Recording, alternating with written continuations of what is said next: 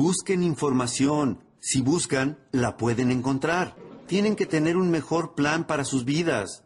¿O se van a quedar sentados en las sombras por el resto de sus vidas deseando que las cosas pasen?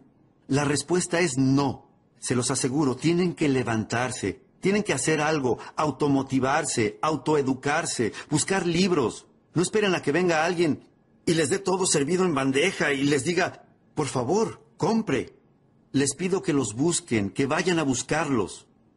Una frase antigua dice que el que busca, encuentra. Para encontrar, se necesita buscar, como hicieron hoy al venir aquí. Se los agradezco.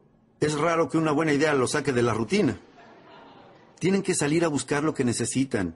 Tienen que ir a la iglesia y ver si lo encuentran. Tienen que ir a la biblioteca y ver si lo encuentran. Tienen que ir a seminarios como este y ver si lo encuentran. Tienen que comprar libros, leerlos y ver si lo encuentran. Tienen que escuchar el cassette y ver si lo encuentran.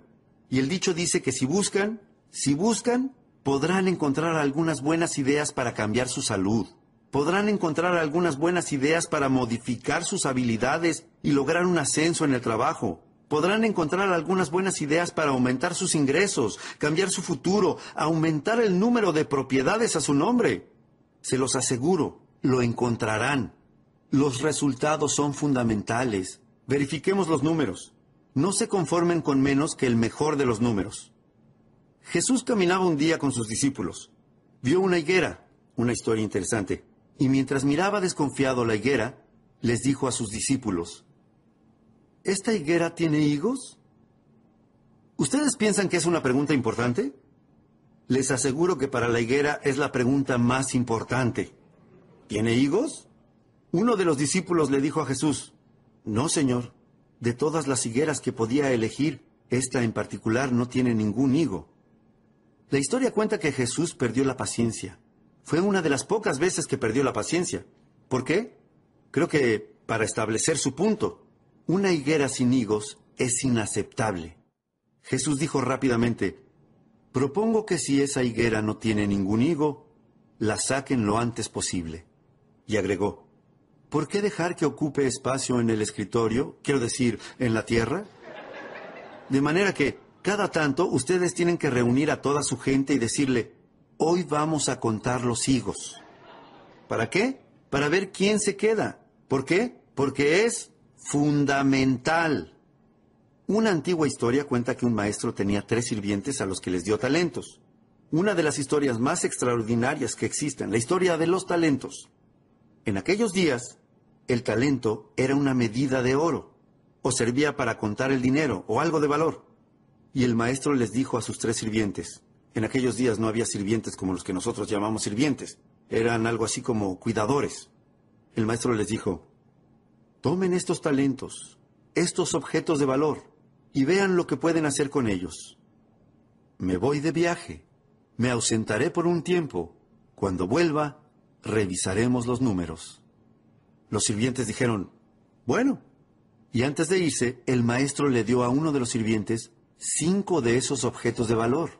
A otro le dio dos y al restante le dio uno. ¿Por qué la diferencia de cantidades? No sabemos. ¿Ustedes saben? No lo saben. Yo no sé. Nadie sabe. Pero a los chicos se les ocurriría lo obvio. ¿Qué es lo obvio de eso? Que todos recibieron algo. No había ceros allí. Y eso tengo que decir acerca de este público reunido aquí esta tarde. No hay ceros aquí no hubieran llegado tan lejos, no hubieran venido hasta aquí, ni hubieran gastado su dinero ni dedicado su tiempo. Todos aquí tienen algo. No importa si es uno, dos o cinco. Siempre y cuando tengan algo con qué trabajar, ¿a quién le importa cuánto tengan? En general hago un enfoque simple. Lo obvio me parece lo mejor. Un tipo me dice, bueno, me pasa esto, y me pasa esto, y todo me sale mal. ¿Cómo puede ser que me pase todo esto? Yo le digo, ni idea.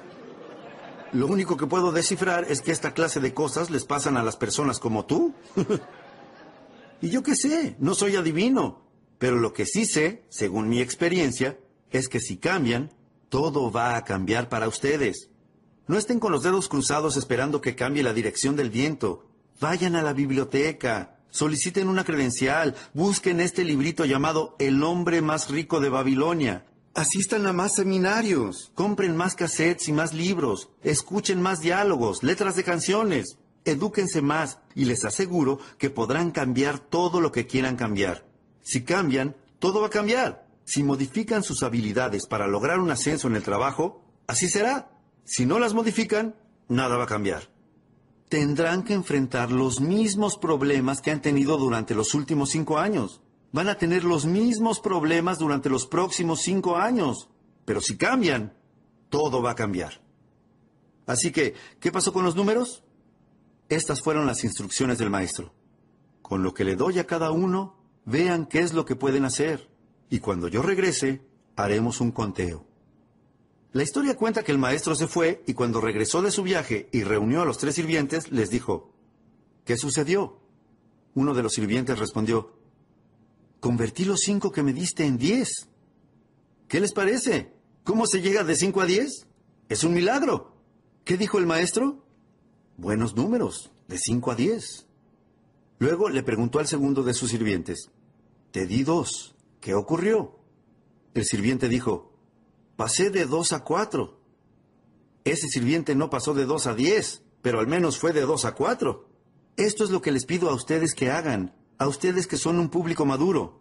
La madurez. Algún día tienen que armar su lista de los al menos. ¿Cómo pueden estar bien con ustedes mismos al finalizar el año sin que al menos...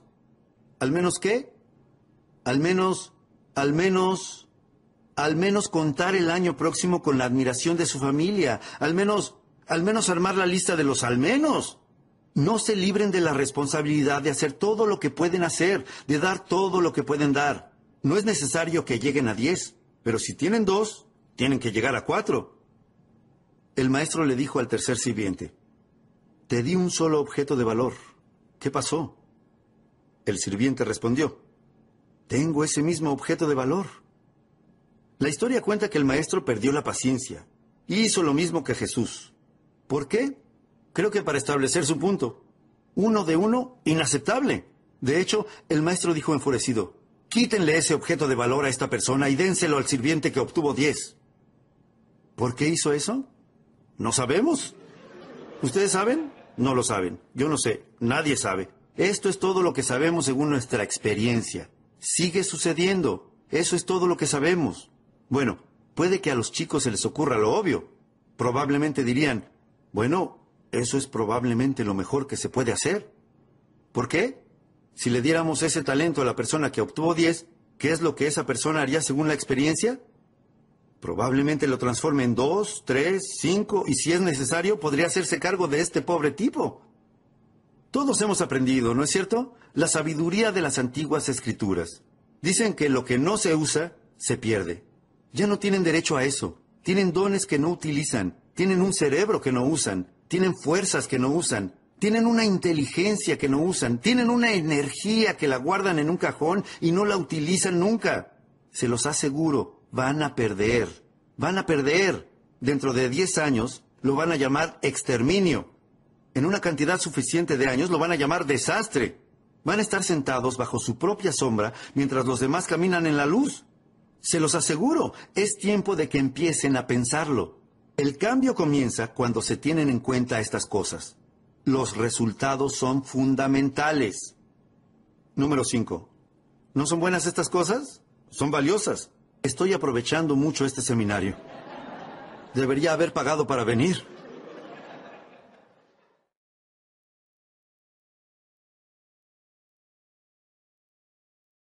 Número 5. Después de los resultados, la quinta pieza de las cinco más importantes se llama estilo de vida.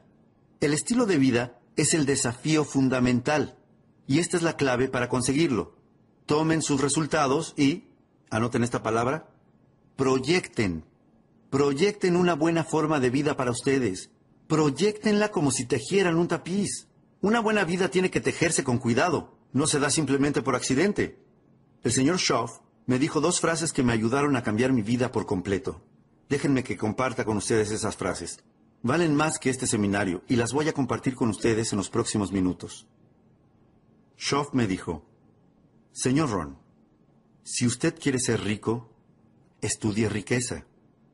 Anoten eso, si quieren ser ricos, estudien riqueza. Cuando me dijo eso pensé, Dios mío, no conozco a nadie que estudie riqueza. ¿Dónde voy a aprender eso? Me dijo, no se preocupe. Ahora que usted trabaja para mí, compre este librito llamado El hombre más rico de Babilonia. Yo voy a enseñarle cómo hacerse rico. Compré el libro y él me enseñó. Para cuando tenía 31 años era millonario. Se los aseguro, es muy recomendable. Si quieren ser ricos, estudien riqueza. Yo lo podría haber aprendido antes, solo que no lo sabía. Si en la escuela secundaria hubieran ofrecido los cursos de riqueza 1 y riqueza 2, yo habría asistido a los dos. No hubiera esperado a llegar a los 25 años y en quiebra. La segunda frase. Schoff me dijo, Señor Ron, si quiere ser feliz, estudie felicidad. ¡Qué gran revelación! Yo no sabía que la felicidad era materia de estudio. Mi mayor deseo de felicidad a los 25 años era simplemente dejar pasar el día con los dedos cruzados, con la esperanza de que algo me hiciera un poquito más feliz. No es así.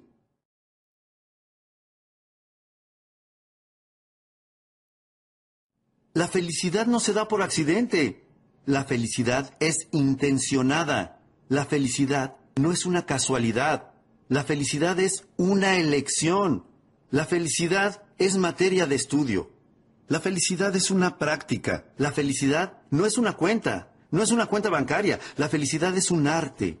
Y todo el que quiera puede estudiar el arte de tejer su propia felicidad como si fuera un tapiz, si le interesa. Pero, ¿no es triste tener los resultados y no la felicidad? La respuesta es sí. ¿Acaso no nos da pena el padre que tiene el dinero, pero que no es feliz? Sí, un padre que dobla un billete de 20 dólares, se lo arroja a su hijo y le dice, toma, si necesitas tanto esta porquería, tómala y desaparece de mi vista. Qué triste un padre con dinero y sin felicidad. Estudió economía, pero nunca estudió felicidad. ¿Cómo obtener la felicidad a partir de su fortuna? El hombre, Schoff, me enseñó bien. La felicidad es un arte, tal como la cultura, tal como la sofisticación. No está fuera del alcance de nadie. Las personas pobres, las personas de recursos modestos, pueden volverse cultas y sofisticadas, porque eso no es una cuestión de dinero. No se trata de una cuenta. Ser rico no implica estas cosas. Es materia de estudio. Conozco a un tipo que es rico. Es un bobo. El tipo come apoyando los codos en la mesa. Es decir, es un bobo. No hay nada más penoso que un rico bobo. Qué triste. Pero, ¿cuánto cuesta un libro sobre sofisticación en el mercado? 40 mil dólares. No, cuesta 40 dólares. Todo se encuentra al alcance de todos en los Estados Unidos. Y en una biblioteca no cuesta 40 dólares. Es gratis si siguen de largo el happy hour y se dirigen a la biblioteca si quieren que su vida cambie. La cultura y la sofisticación se encuentran al alcance de todos nosotros. La felicidad se encuentra al alcance de todos nosotros. Pero la clave es esta. Hay que tejer la felicidad como se teje un tapiz. Si quieren pasar un feliz cumpleaños, tienen que tejerlo. Un feliz cumpleaños no se da por accidente, se teje con cuidado. Una buena tarde se teje con cuidado. La buena vida se teje y la experiencia se teje como se teje un tapiz, si les interesa. La felicidad no es un deseo, es un plan, es un arte, es un arte que se aprende y cualquier persona que quiera lo puede aprender. La felicidad. Uno de mis amigos hizo una fiesta de cumpleaños en Beverly Hills. Su esposa preparó la fiesta con tanto detalle que resultó ser uno de los eventos más extraordinarios a los que asistí. Todos los que estuvieron presentes van a recordar esa fiesta de cumpleaños por el resto de sus vidas. ¿Por qué? Porque estuvo muy bien tejida. A las 10 de la noche un tipo dice, ay Dios mío, es nuestro aniversario de casados. Va hacia la tienda a comprarle alguna baratija a su esposa. Eso no está muy bien tejido.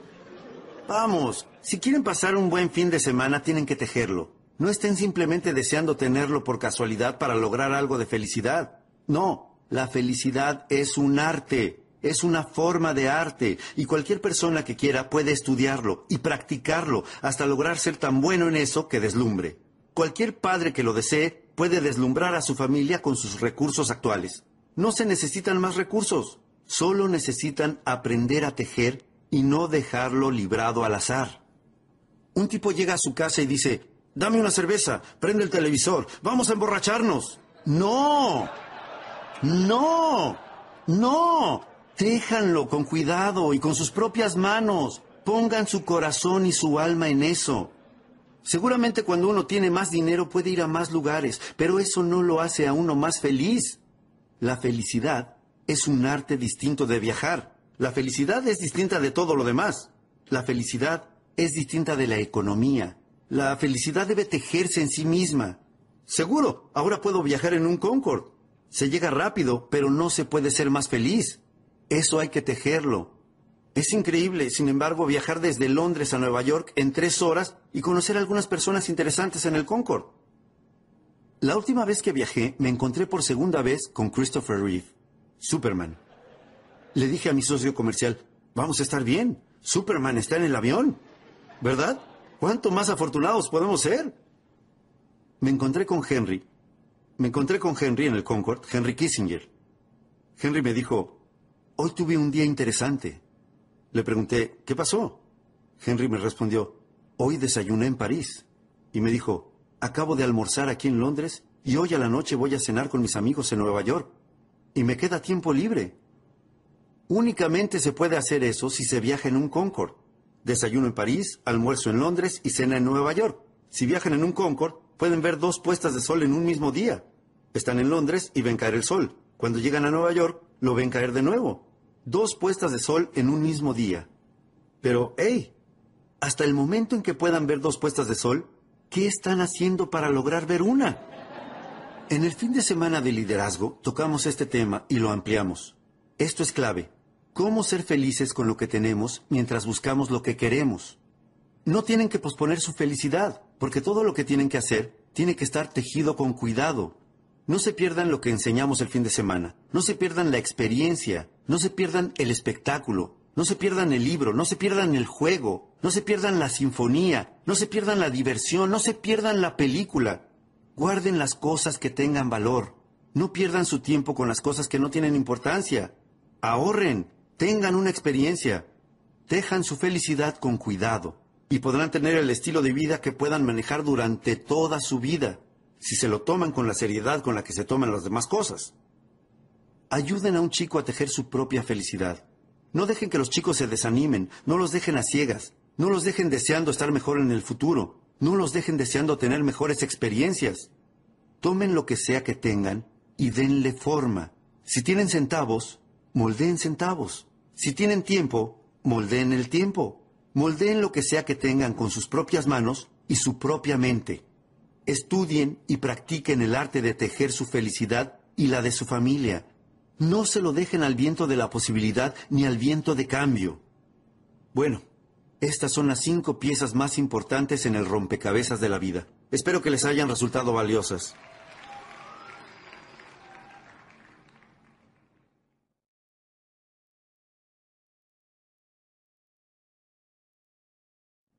El primer tema es desarrollo personal. El desarrollo personal es un desafío que sirve para ver en qué nos podemos convertir. Y Schoff me inició en el desafío de ver en lo que yo me podía convertir con esa promesa. A mis 25 años me dijo, Señor Ron, si usted cambia, todo va a cambiar para usted. Comencé ese proceso a los 25 años. También quiero unir el desarrollo personal con el hecho de establecer objetivos. En el fin de semana de liderazgo hablamos sobre lo que damos en llamar taller de objetivos. El taller se llama Diseñar los próximos 10 años. Se los aseguro, van a salir del taller exhaustos, porque es un taller en el que se trabaja duro, es exigente, pero no van a poder creer lo que van a aprender en ese taller. Diseñar los próximos 10 años. Pero ahora déjenme mostrarles lo más destacado sobre desarrollo personal y establecimiento de objetivos. Les enseño a los chicos sobre desarrollo personal. Comienzo por el dinero. Ustedes pueden empezar por donde quieran. Schoff empezó por el dinero cuando me instruyó a mí. ¿Cuál fue su primera pregunta? ¿Cuánto dinero ha ahorrado e invertido en los últimos 10 años, señor Ron? No tienen que empezar por el dinero para enseñar sobre desarrollo personal, pero al hablar con los chicos en particular, yo empiezo por el dinero porque por algo hay que empezar. Y realmente no es importante con qué se empiece para saber si se está encaminado o no.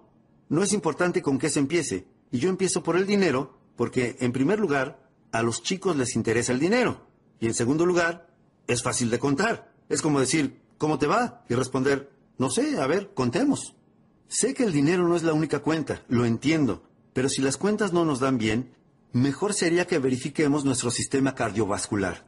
Si no tienen las disciplinas para hacer que esto funcione bien, probablemente no tengan las disciplinas para que su corazón funcione bien, para que su familia funcione bien, para que su matrimonio funcione bien o para que su empresa funcione bien.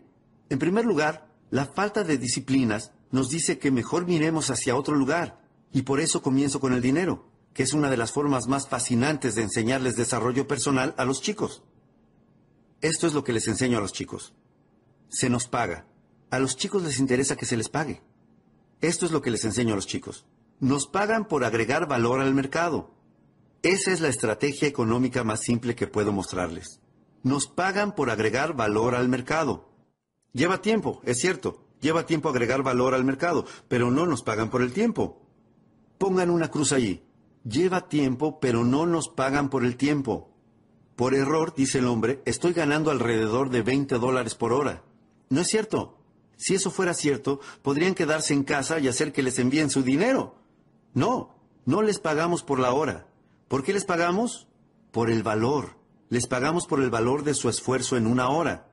Ya que esa es la verdad, esta es una de las preguntas más importantes de la tarde. ¿Es posible volverse más valioso de lo que ahora somos y hacer el doble de dinero al mismo tiempo? ¿Es posible? Por supuesto. Esa es una buena forma de enfatizar algo que me gusta. Por supuesto. Genial. Un título para mi nuevo libro. Por supuesto. ¿Es posible volverse tres veces más valioso de lo que ahora somos en el mercado y ganar tres veces lo que ganamos al mismo tiempo? Tengo algunos conversos más. ¿Podemos volvernos diez veces más valiosos de lo que somos ahora en el mercado y hacer diez veces más dinero al mismo tiempo? Por supuesto. Si les interesa, se los aseguro, a muchas personas no les interesa.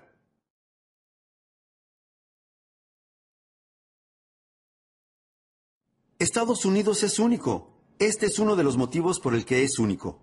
Es una escalera para subir. Comienza aquí abajo. ¿Con qué? con cuatro dólares la hora y después sube. Sigue subiendo, sigue subiendo de esta forma. Llegó al final de la escalera el año pasado. El ingreso tope el año pasado, 80 millones de dólares. El tipo administra Coca-Cola. Esa es una escalera fenomenal. Empezar aquí abajo y llegar a 80 millones de dólares. No me sorprende que todos quieran venir a este país pasando apretados por un cerco, navegando en una embarcación desvencijada, haciendo todo lo posible por llegar aquí. ¿Por qué? Porque nunca hubo una escalera como esta en la historia del mundo. Esto también es emocionante. Hay muchísimo lugar allí arriba. Es el pie el que está lleno de gente. Aquí abajo. Pero esto también es emocionante. El año pasado hubo un gran debate en el Congreso. Dijeron que cuatro era muy poco Cuatro es demasiado bajo, debería ser cinco. Debería ser cinco, debería ser cinco. Y eso es una tontería. Cinco dólares ya está en esta escalera. No se necesitan más leyes. Bueno, sí, las necesitarían. Si se van a quedar al pie de la escalera por el resto de sus vidas, debería ser cinco. Pero ¿a quién le importa dónde comienza? Siempre y cuando se trate de qué? De una escalera. No es una cama, no es una cama, no tienen que quedarse aquí. Si quieren pasar de 4 a 5, no necesitamos leyes. ¿Qué necesitan hacer? Subir. ¿Y obtendrán qué? Más valor. ¿Por qué el mercado pagaría únicamente 4 dólares la hora a una persona? Respuesta, porque para el mercado esa persona no vale mucho. Ahora, para el mercado puede que sean un hermano valioso, sí. Un miembro valioso de la familia, por supuesto. Un ciudadano valioso para este país, sí. Valioso a los ojos de Dios, claro. Sí, todos somos iguales a los ojos de Dios. Pero para el mercado, si no vales mucho, no ganas mucho dinero. Ustedes dirán, bueno, no debería ser así. Bueno, vayan y diseñen su propio país. Ustedes pueden cambiarlo. Esto es todo lo que tienen que hacer. Para ganar más dinero en el mercado, ¿cuál es la respuesta? Hacerse más valioso. ¿Por qué el mercado le pagaría a alguien 400 dólares la hora? Porque evidentemente, esa es una buena palabra, evidentemente debe de valer más. Evidentemente. Ahora, ¿por qué una compañía le pagaría a alguien 80 millones de dólares por un año de trabajo? Porque esa persona debe de valer mucho. Evidentemente. Ustedes dirán, bueno, 80 millones de dólares. ¿Una compañía le pagaría 80 millones de dólares a una persona por un año de trabajo? La respuesta es sí. Si la persona lo vale. Si ustedes le ayudan a la compañía a ganar mil millones de dólares, ¿les pagarían a ustedes 80 millones de dólares? Yo diría que sí, por supuesto, son migajas. Tuve una llamada telefónica hace no mucho tiempo, de una compañía que va a expandirse internacionalmente en varios países del mundo. Y me dijeron, señor Ron, si usted nos da una mano durante un tiempo y nos ayuda a expandirnos internacionalmente, le agregaremos algunos millones a su fortuna. Yo dije, muy bien. Luego pensé, ¿no es genial que me llamaran a mí? Lo segundo que pensé fue, por supuesto que me iban a llamar a mí. ¿A quién más iban a llamar? Soy un chico granjero de Idaho. Les conté mi historia. Me crié en el anonimato. A los 25 años estaba en la quiebra. Tenía centavos en el bolsillo, nada en el banco. Atrás habían quedado las promesas que mi bocota le había hecho a mi familia. Entonces, ¿cómo puede ser que un llamado telefónico no hace mucho tiempo me ofreciera millones? Ofreciera pagarme millones. Evidentemente, ¿qué? Me volví mucho más valioso que cuando tenía 25 años. ¿Es posible lograr que uno valga millones? ¿Es posible lograr que uno valga millones? Sí.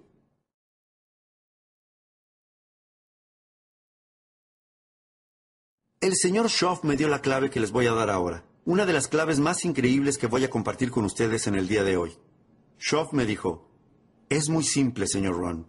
Esto es todo lo que tiene que hacer. Trabaje más. Trabaje más en usted mismo que lo que trabaje en su empleo. ¡Wow! Esa frase me cambió la vida. Si me hubieran conocido a los 25 años, habrían dicho esto. El señor Ron es muy trabajador. Sí, yo era muy trabajador en mi empleo. ¿Y qué me daba eso como recompensa?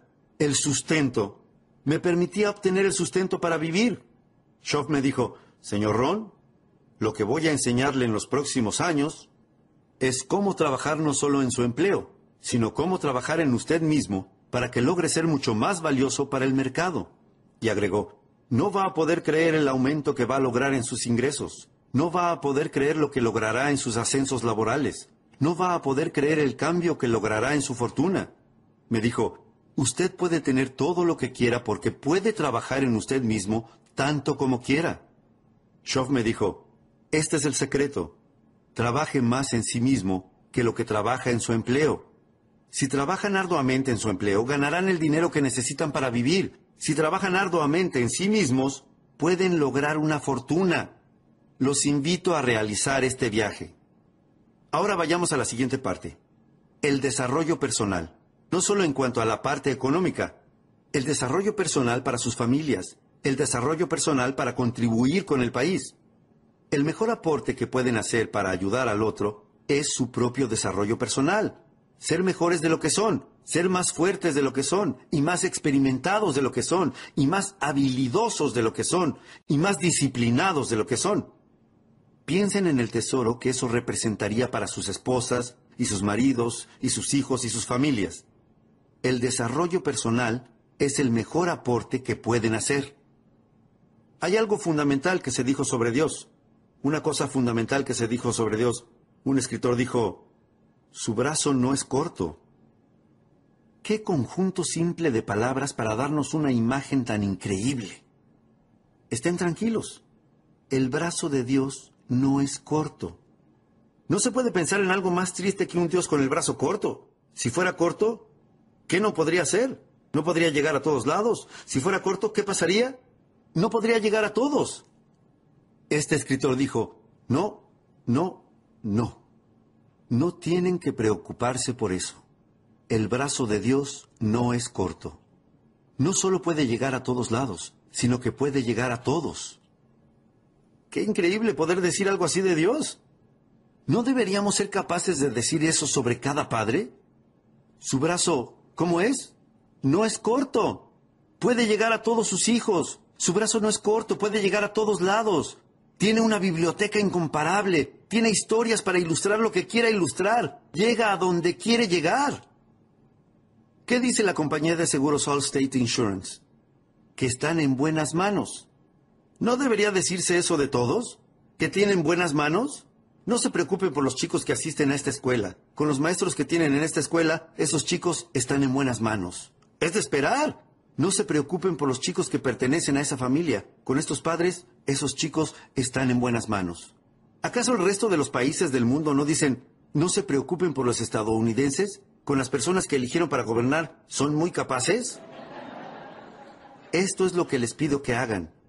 Esfuércense por desarrollar las mejores manos que puedan desarrollar manos que puedan tocar, manos que puedan reconfortar, manos que puedan tejer un estilo de vida como ninguno. Desarrollen un brazo que pueda alcanzarlo todo, un brazo largo. Adivinen cómo se le llama todo esto.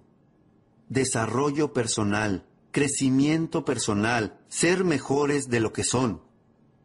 Y esto es lo fundamental.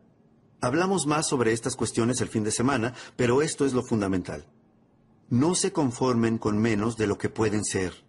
Si pueden ser más ricos de lo que son, no se conformen con menos. Si pueden ser más fuertes de lo que son, no se conformen con menos. Si pueden leer más de lo que leen, no se conformen con menos. Si pueden desarrollar más habilidades de las que tienen, no se conformen con menos. Esfuércense, esfuércense. Una escritura antigua dice, esfuérzate por lograr la perfección. No quiere decir que alguna vez la alcanzarán, pero el esfuerzo es lo que vale. ¿Para qué? Para ser mejores este año de lo que fueron el año pasado. Para tener este año un mejor vocabulario que el año pasado. Para hablar este año con palabras que tengan poder en comparación con las palabras vacías del año pasado. Les pido que sean mejores de lo que son paso a paso, día tras día, año tras año, libro a libro, tesoro tras tesoro. Desarrollo personal.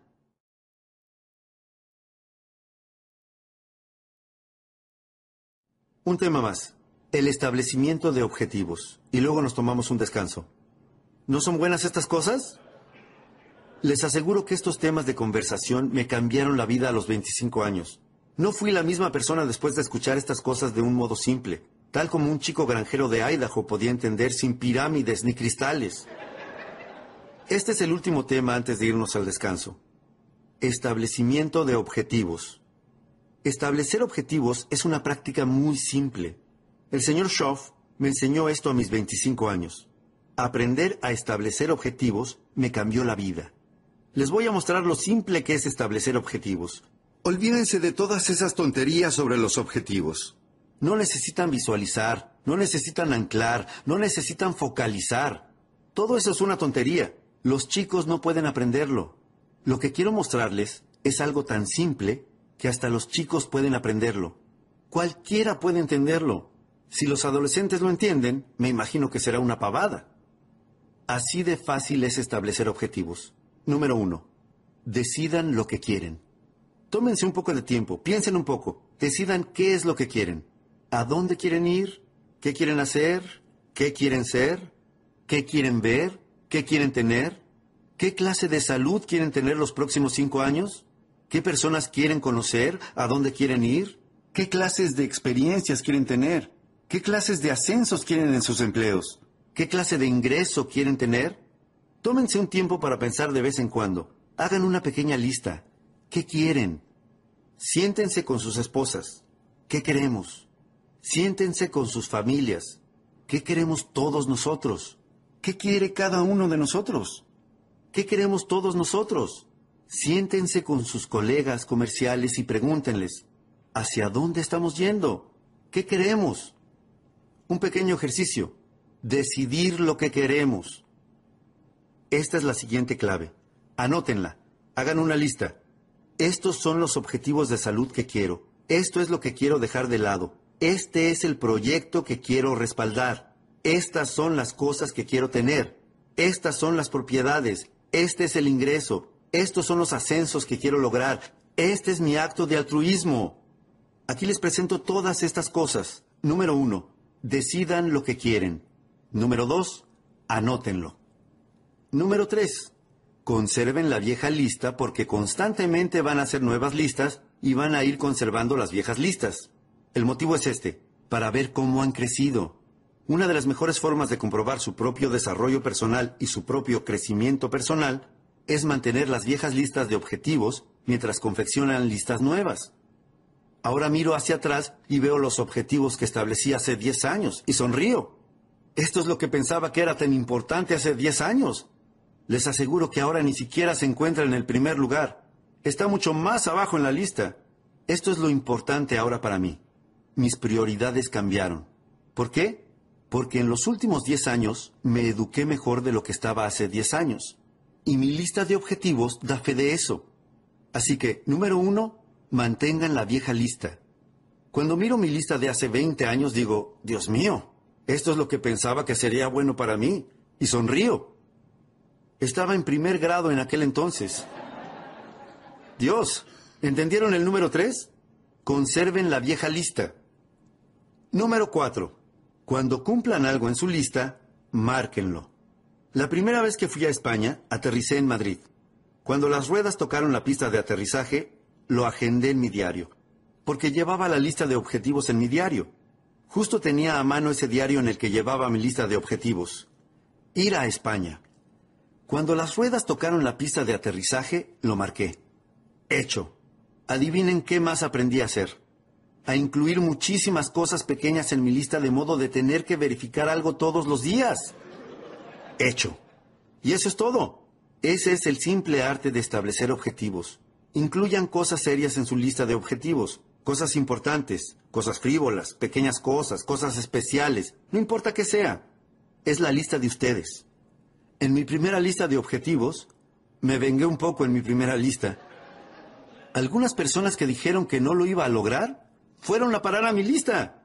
La compañía Budget Finance, que me amenazó con quitarme el auto, arrastrarlo desde la parte trasera delante de todos mis vecinos, esa compañía fue a parar a mi lista. Budget Finance. Me vengué un poco, así que no importa. Mientras sea importante para ustedes, incluyanlo en la lista. Puede que algo sea importante para alguien, pero no para ustedes. Mi amigo japonés Toro Ikado, en San José, puso en su primera lista a un jardinero caucásico. Bien, me gusta eso. Es así de simple.